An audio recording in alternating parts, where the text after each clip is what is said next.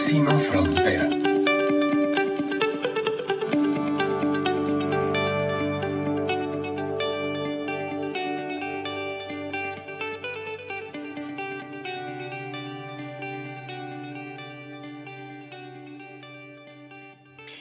Hola, yo soy Carla Chávez, nuevamente con ustedes presentando lo que voy a identificar como un bonus, porque en nuestra temporada de Próxima Frontera, hey, tenemos que hablar nuestra relación con el plástico.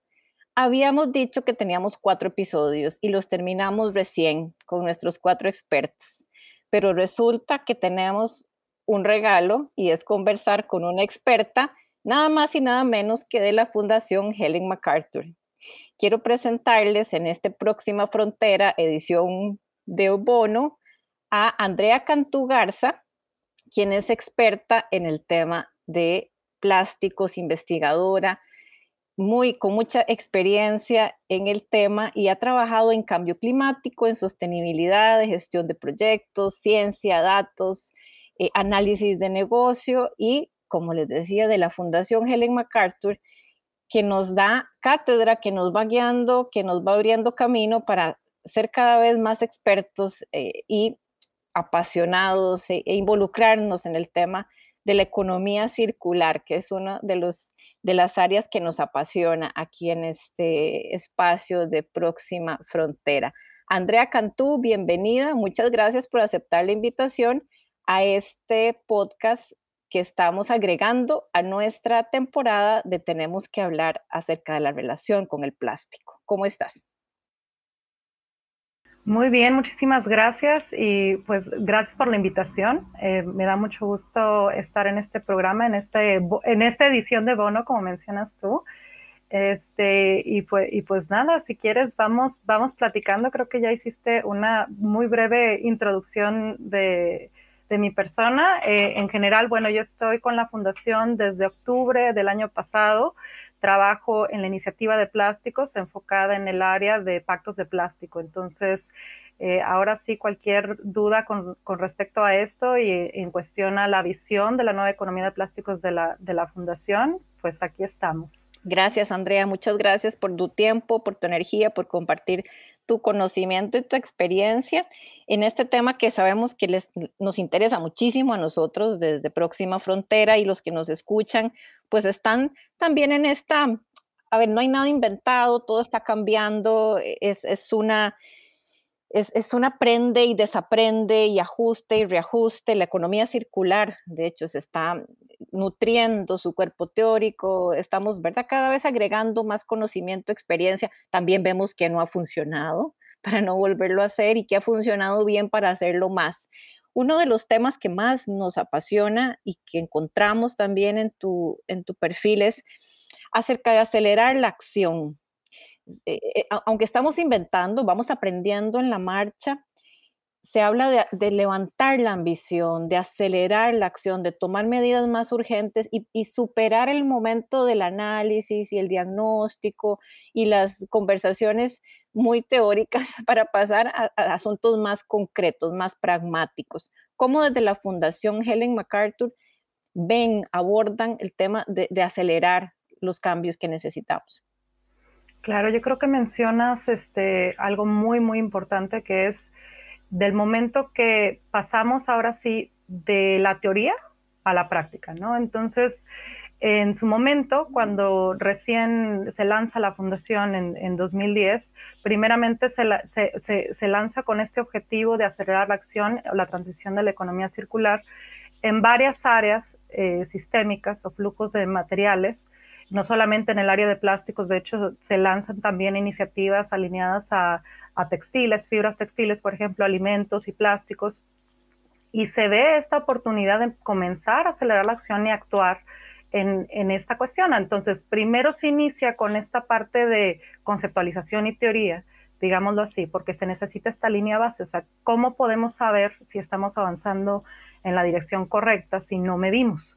Entonces, lo primero que se hizo fue hacer todo este estudio base de por qué, eh, digamos, en el área de reciclaje, en este caso, eh, digamos, por qué el reciclaje no era suficiente, no iba a ser suficiente para eh, lograr hacer esta transición a la economía circular. Entonces, cuando vemos eso, cuando se observa esta, esta parte, reconocemos que se tiene que, digamos, redireccionar hacia dónde, hacia dónde vamos. Entonces, aquí es donde eh, incurre esta parte que dices, hay que em, subir nuestros niveles de ambición. Entonces, en nuestros últimos, los últimos años nos hemos enfocado o abocado ahora sí a, hacer toda esta mm, agenda, digamos, eh, que está enfocada a la innovación desde el origen. Entonces, ¿qué se refiere a innovación desde el origen? Yo creo que lo, o un ejemplo que me gusta mucho es como si tú entras a, tu casa y ves que tu casa se está inundando, ¿no? Entonces, ¿qué es lo primero que uno hace si ves que tu casa se está inundando? Pues uno no va y agarra una cubeta y empieza a sacar el agua de la casa, o sea, no, no tiene mucho sentido. Lo primero que tienes que hacer es ver de dónde está saliendo esa fuga. Entonces, una vez que ves de dónde sale la fuga, vas y cierras la llave.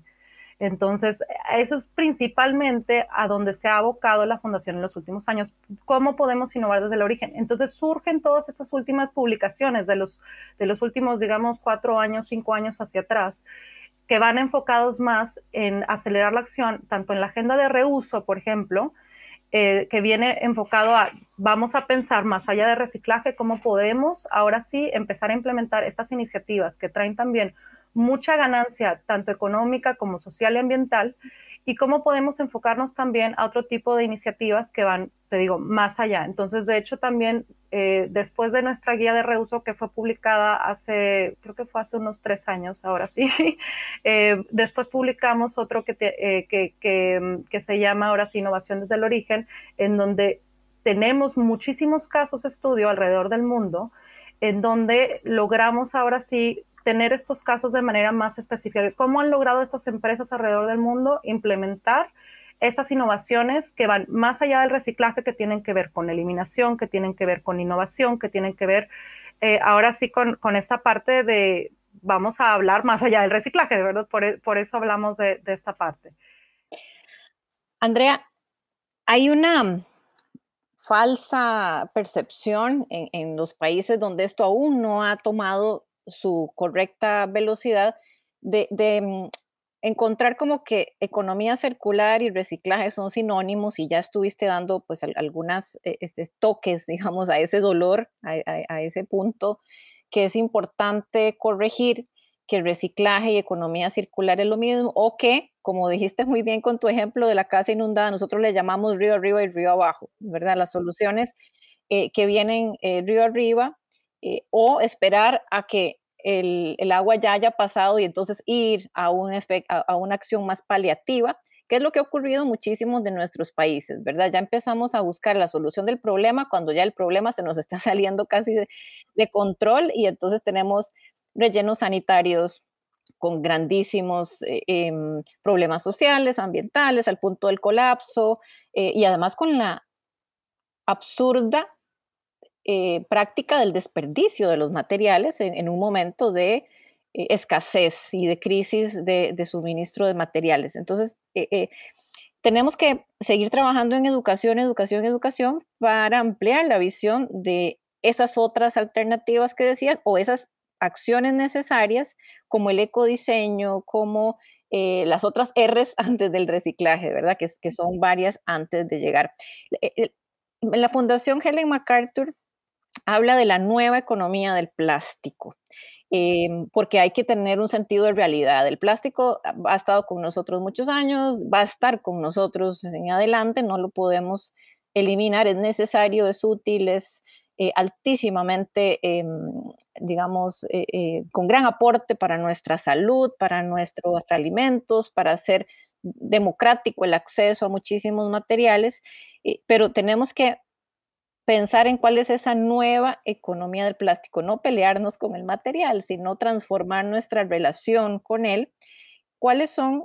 Entiendo que son seis eh, puntos los que la fundación ha identificado para describir cómo es esta o cómo debería ser la nueva economía del plástico. Claro. Este, respondiendo justamente o añadiendo lo que mencionabas, quisiera em, abonar esta parte en donde mencionas, nosotros reconocemos que los plásticos son, tienen muchísimas características que los hacen o que los han llevado a ser altamente demandados y de hecho no estamos peleados, digamos, con el material en sí, eh, más bien con el uso que se le está dando o con el modelo lineal de producción, o sea, la parte de voy, extraigo, produzco y desperdicio. Eh, aquí lo que estamos diciendo es, el plástico tiene un valor, se le tiene que dar ese valor y eh, estamos reconociendo que el sistema actual lineal no es suficiente justamente para abordar lo que está pasando con, con este material. Entonces, eh, más que nada como redondeando esta parte, reconocemos que, tiene valor eh, y reconocemos justamente también que se tiene que migrar a otro tipo de eh, consumo, de uso y de en general. Entonces, esto nos lleva justamente a los puntos que, ya mencionabas. O sea, nosotros como fundación eh, publicamos en 2016 justamente esta parte de la visión de la nueva economía de plástico, que son seis puntos principales basados en los tres puntos que ya te mencionaba anteriormente, en eliminar, innovar y circular. Entonces, en base a estos tres principios se desprenden estos, estas seis características de lo que em, define a esta visión de la nueva economía del plástico. Eh, la primera tiene que ver con la eliminación de envases, eh, eh, de envases plásticos problemáticos e innecesarios a través del rediseño, la innovación y nuevos modelos de negocio, que es lo que ya mencionábamos hace, o sea, anteriormente. El segundo tiene que ver con los modelos de reuso que se apliquen cuando corresponda, porque reconocemos que no siempre van a ser la solución, así como no tenemos una bala de plata, ¿verdad?, para, para absolutamente todos los casos, sino que tenemos que analizar caso por caso para ver eh, en ese específico contexto, qué es, lo, qué es lo mejor que se puede aplicar para resolver el problema que tenemos a la mano, ¿no? Entonces, acá tenemos que esos modelos de reuso se tienen que aplicar cuando corresponda, eh, lo que va a reducir la necesidad de los envases de un solo uso, que es principalmente eh, lo, que, lo que querríamos también abordar, la parte de envases de un solo uso.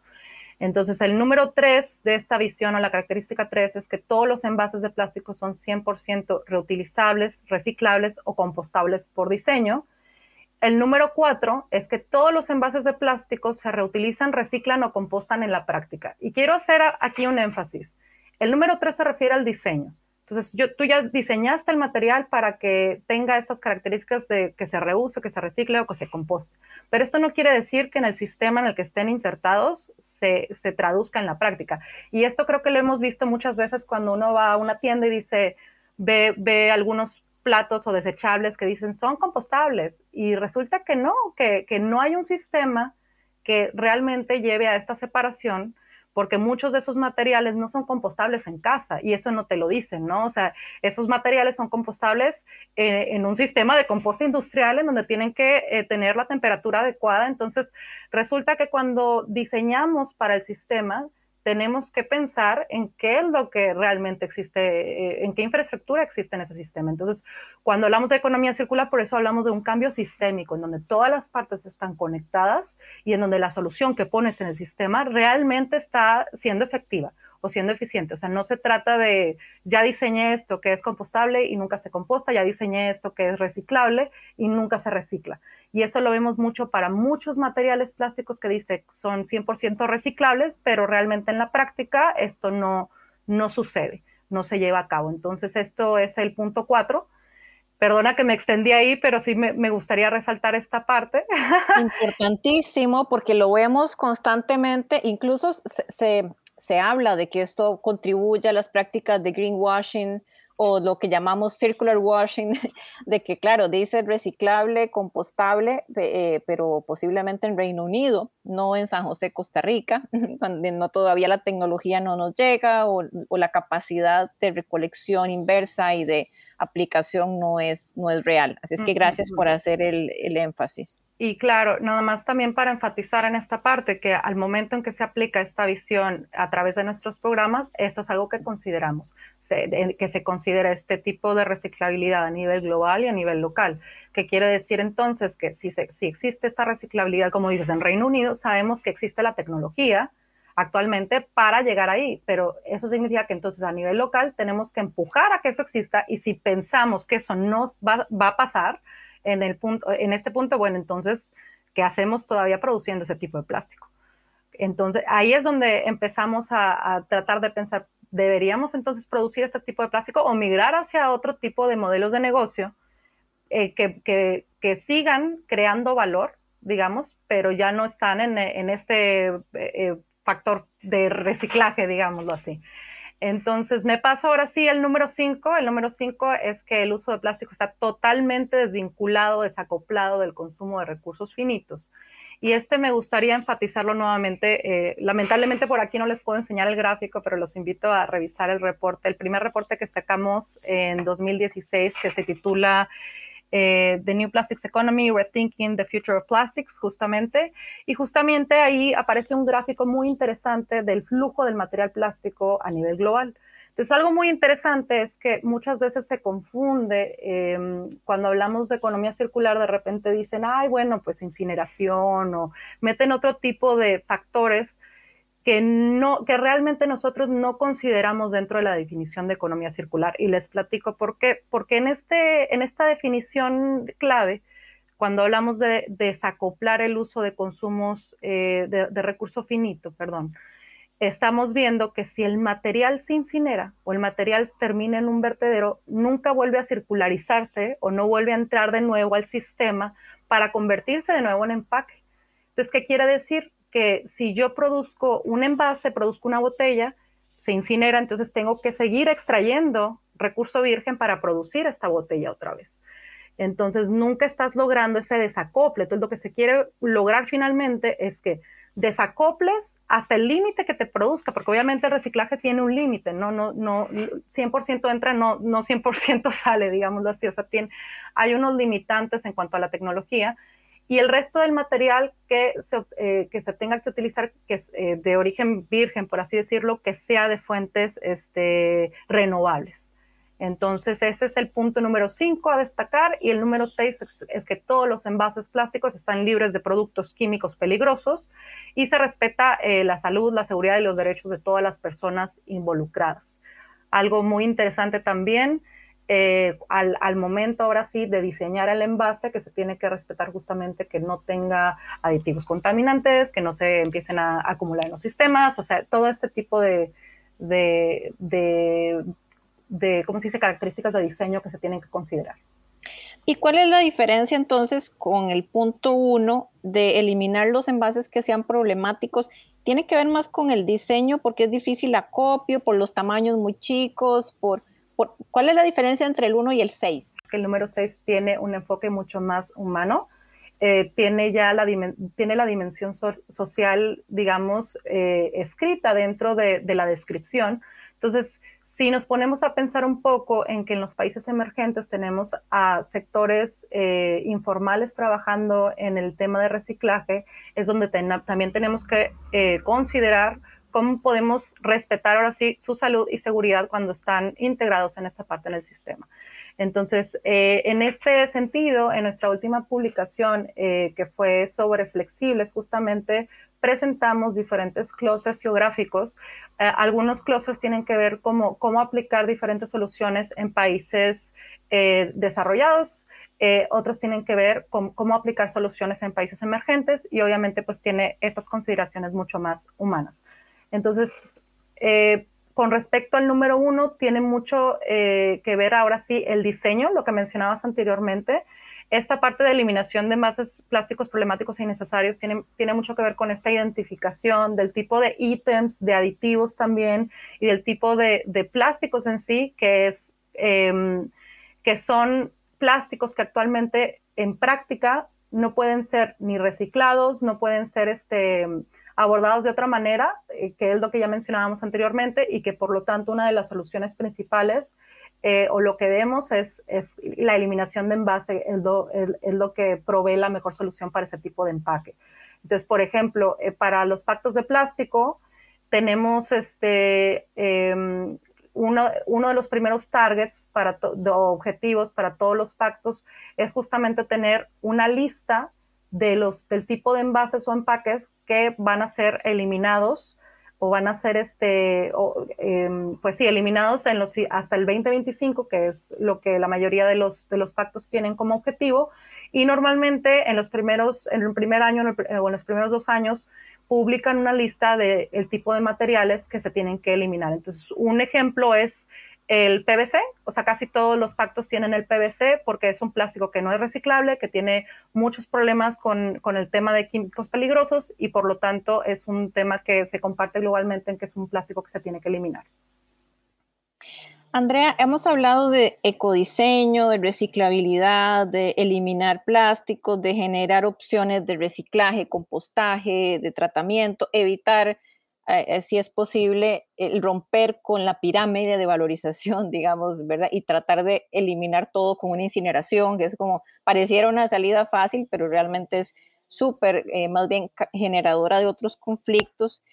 Y todo eso parece estar mucho del lado de la industria, ¿verdad? De, de, los productores, que son los que pueden tomar estas decisiones. Hablemos de los consumidores. ¿Dónde ubica la Fundación Helen MacArthur el poder y la acción del consumidor y la consumidora frente a estos retos de la nueva economía del plástico?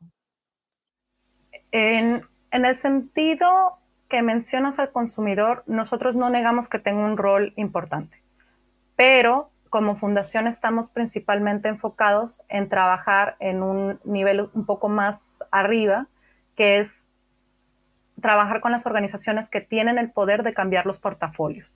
Entonces es por eso que nosotros como fundación no trabajamos directamente con los consumidores. Existen otros, otras organizaciones, como el caso de, de Grab en Reino Unido, que trabaja mucho más con consumidor o mucho más, por ejemplo, cuando hace los pilotos de reuso, trabaja estudiando directamente al consumidor. Y claro que nos beneficiamos de la diversidad de estudios que ellos hacen, ¿verdad? Pero en el caso de la fundación, el enfoque principal que se hace es trabajar con la industria para mejorar los portafolios y justamente para poner este tipo de modelos de negocio eh, pues, pues en el mercado, ¿no? Entonces, no es que neguemos el, digamos, la importancia del consumidor, simplemente el enfoque que se hace es trabajar desde donde tenemos más poder, por así decirlo, que en este caso es la industria eh, puede empezar a mejorar sus portafolios desde de, dentro de la compañía eh, trabajar directamente con gobierno para comenzar a cambiar o crear las condiciones adecuadas que necesita el, eh, a nivel nacional para acelerar la economía circular a través de infraestructura, a través de política pública. O sea, es, es un poco más enfocado a crear estas condiciones adecuadas en donde mejoras tu portafolio, pones las condiciones para que, para que todo esto que hablamos anteriormente, que sí se recicle en práctica, por ejemplo, ocurra en el país y trabajamos también muchas veces eh, con, con, otras organizaciones para crear, eh,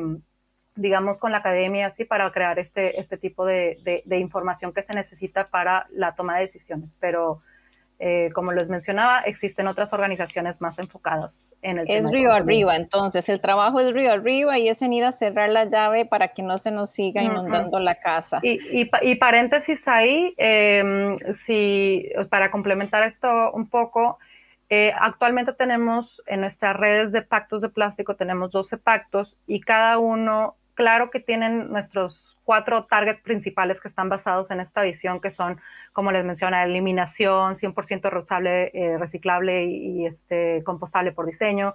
Todo esto que mencionaba está puesto en sus objetivos y varios de los pactos sí mencionan al consumidor.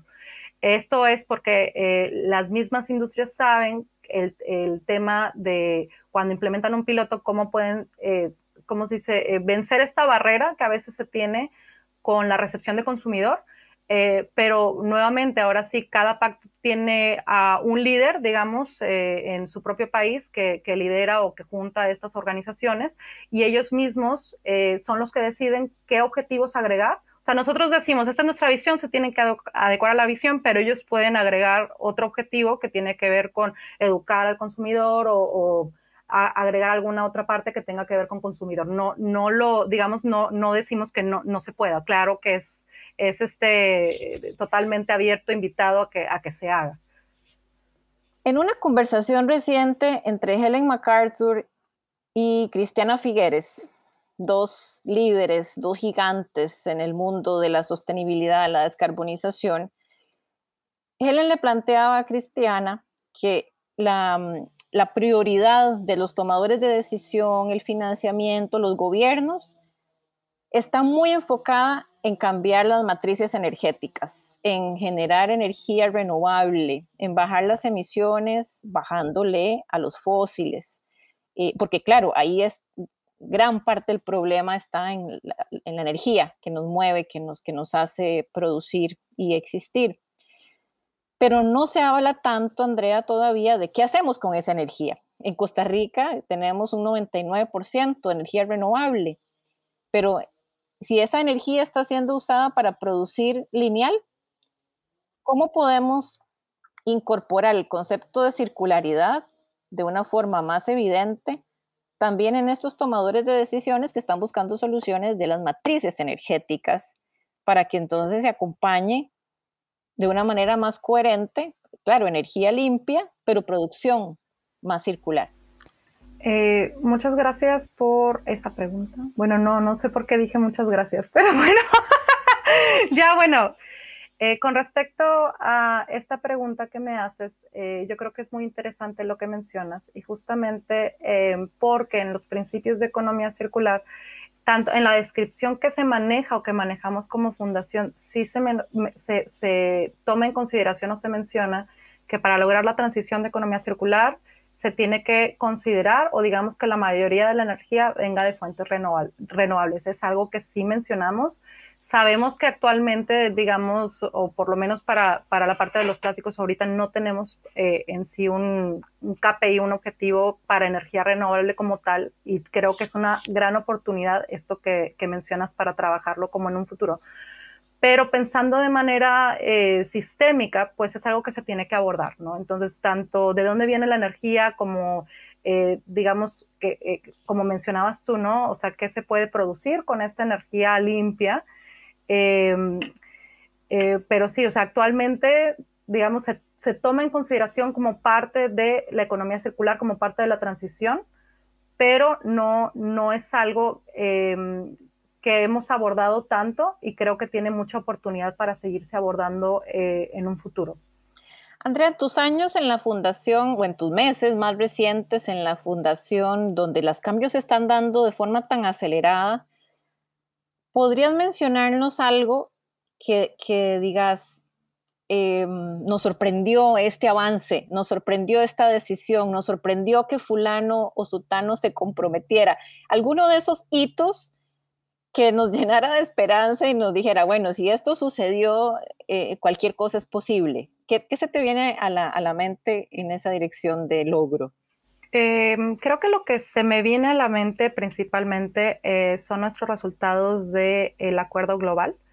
Eh, prácticamente, como mencionabas anteriormente, tenemos dos instrumentos para em, bajar esta visión con seis características, tanto a nivel global como a nivel nacional. Entonces, uno es el acuerdo global y otro son los pactos de plásticos que son a nivel nacional. Entonces, a nivel global, lo que hemos visto justamente en las últimas tendencias es que vimos una disminución de, de inicial, digamos, del 0.6% entre 2019 y 2020 en el uso de plástico virgen eso fue principalmente y luego tuvimos otra disminución ya en el último, en, eh, digamos, en, el último periodo del 1.2%.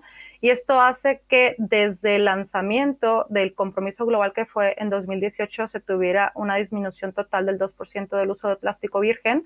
Y lo que vemos precisamente es que, em, o se prevé, digamos que a un futuro esta disminución sea mucho más rápida y más significativa eh, y esto se debe a que este, este año fue obligatorio para todos los signatarios, marcas y minoristas que establezcan objetivos de reducción de plástico virgen en general.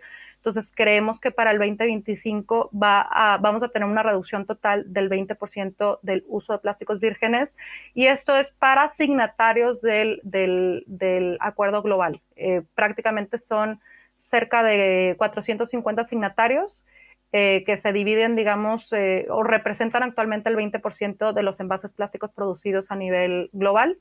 Eh, dentro de los signatarios también tenemos, o sea, de, esos 450, 200 son signatarios que respaldan la visión, o sea, que son como WWF, National Geographic, este, y tenemos también 20 agencias gubernamentales que son de nivel federal, estatal, municipal, que también tienen como objetivos clave con respecto a aumentar esta capacidad de infraestructura de reciclaje. Entonces, creo que eso es lo, lo primero que se me viene a la mente, es ese, es ese indicador.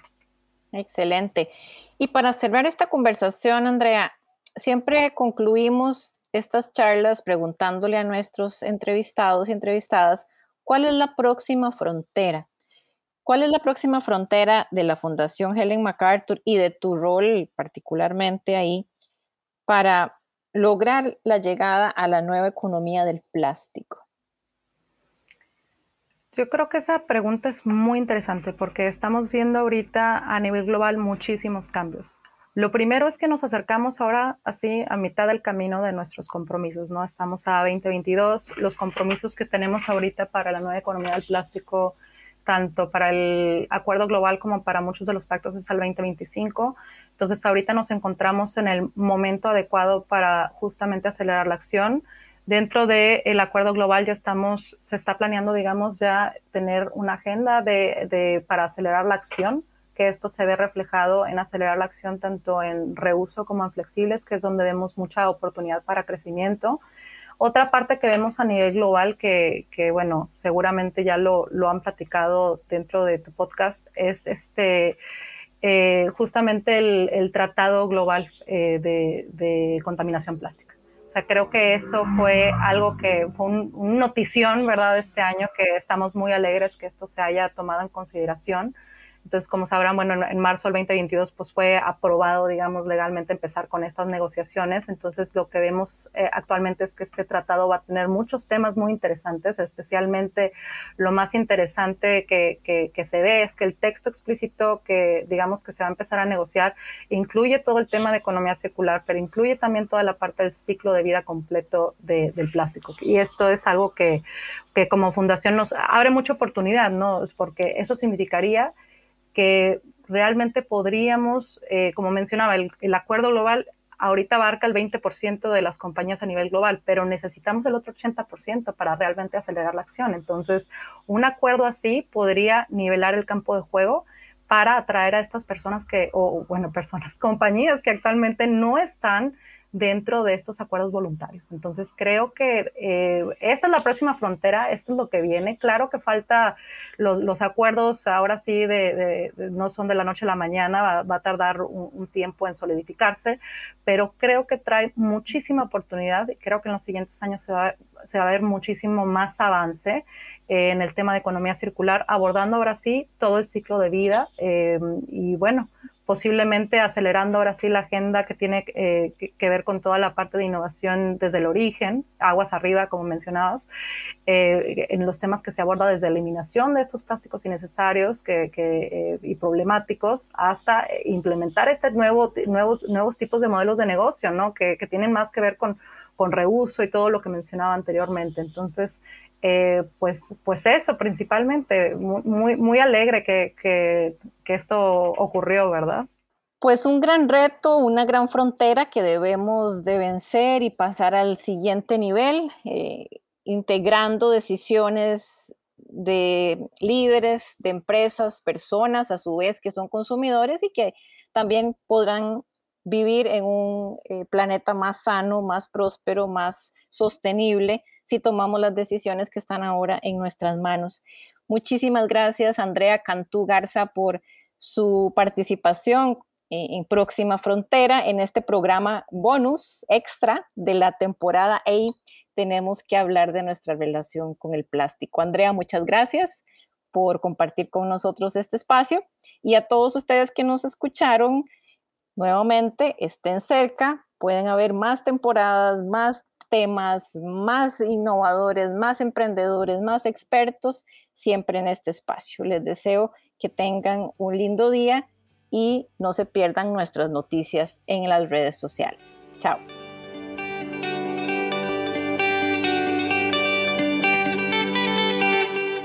Próxima frontera.